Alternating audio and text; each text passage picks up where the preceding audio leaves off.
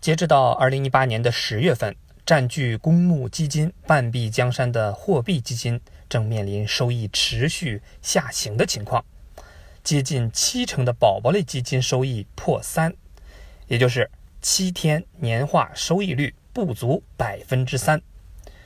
我相信收听节目的很多朋友呢，有过购买基金的经历。那今天呢，咱们就聊聊基金那点事儿。首先呢，啥叫货币基金？话说基金人人都爱，主要工作就是拿人钱财替人发财。大家把买菜钱凑到一起，交给基金，基金拿这些钱去投资，比如炒股，等赚到了钱再分给大家。但基金也分很多种，风险和收益也不一样。而相比较其他基金，货币基金就有点怂，因为它要求稳，一点风险也不敢承担，最爱投资国库券。可想靠这个赚大钱，纯属瞎扯淡。这啥？这龟都上来了？这啥玩意儿摆的？这是甲鱼蛋。是啊。我的妈，这玩意儿能杀出蛋可不容易啊！这啥意思？啊，它太滑不好夹，一件穿起来吃着方便。对，谁研究的这是？吴秘书。这咋真是人才这？哎，这扯淡扯淡，是不是搁这来的？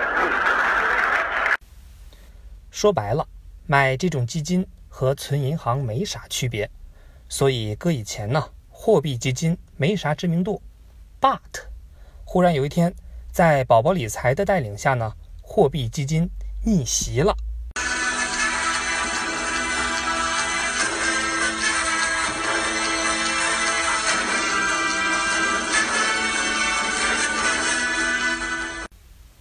没啥风险，收益还高，堪称基金中的战斗机。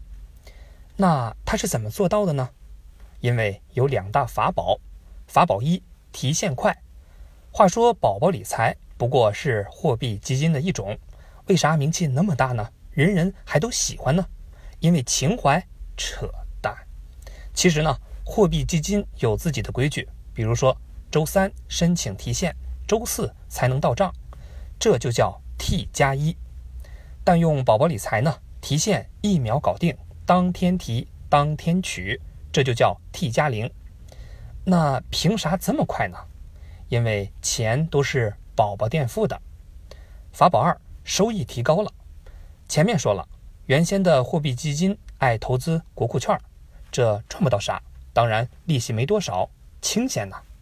现在呢，靠着网红效应，一下子吸引了好多粉丝。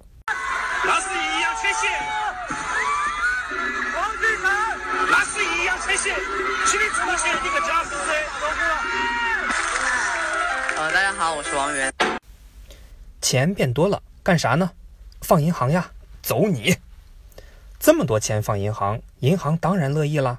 于是呢，双方就会商定一个利息，比老百姓存银行高得多，这叫同业存单。当然，具体过程复杂很多，以后呢有机会单聊。捏住其他金融机构的银根，再把利息分给吃瓜的群众，货币基金简直是当代的豪侠。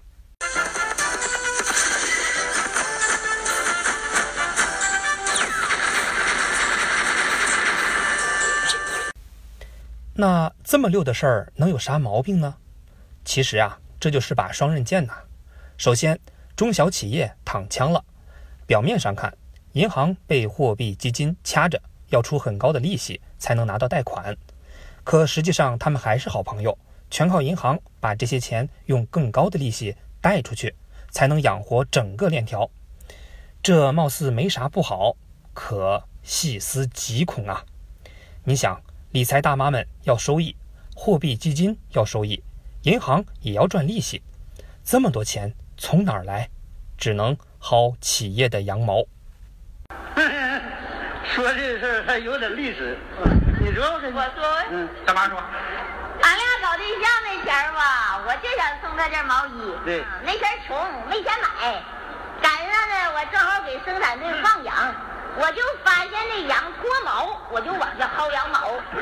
晚上回家呢，绑成毛线，白天一边织毛衣，一边放羊，一边再薅羊毛。结果眼瞅着织着差俩袖了，让生产队发现了，不但没收了毛衣，还开批斗会批斗我。那前儿不是有个罪名叫呃，挖社会墙角，对是，给我定的罪名就叫薅社会主义羊毛。罪过不轻啊。他心眼儿太实。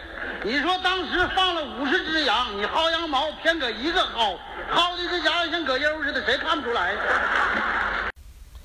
这还不算完，市场上呢有很多家货币基金，收益也各不相同。银行拿着刘能的钱去买赵四儿的基金，居然还有差价赚。同样，市场上也有很多银行，赵四儿基金把这些钱再存到利息更高的银行里，它也有差价赚。如此一来，你再想想，这点钱被金融机构赚来赚去，资金空转，人人都赚钱，最后总得找个接盘侠。找谁呢？当然还是企业。结果呢，越小的企业贷款越贵越难，所以最后的接盘侠只能是最困难的公司。企业黄了，职工能有好日子过吗？而且货币基金也并非劫富济贫的侠客，理财大妈赚利息，买单的其实是打工仔。货币基金是好东西，但如果发展太强悍，就可能变成金融之癌。损害实体经济。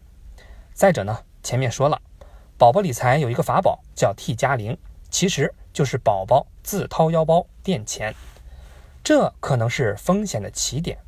话说最初，宝宝们无需是想吸引些理财大妈，可没成想呢，事情搞大了，把土豪大爷也招来了。宝宝基金一秒能提现，利息也算不错，所以呢，很多公司会把流动资金放到里面。可万一哪一天这些土豪大爷们组团提现，宝宝还垫得起吗？一旦垫不起，就要出大事了。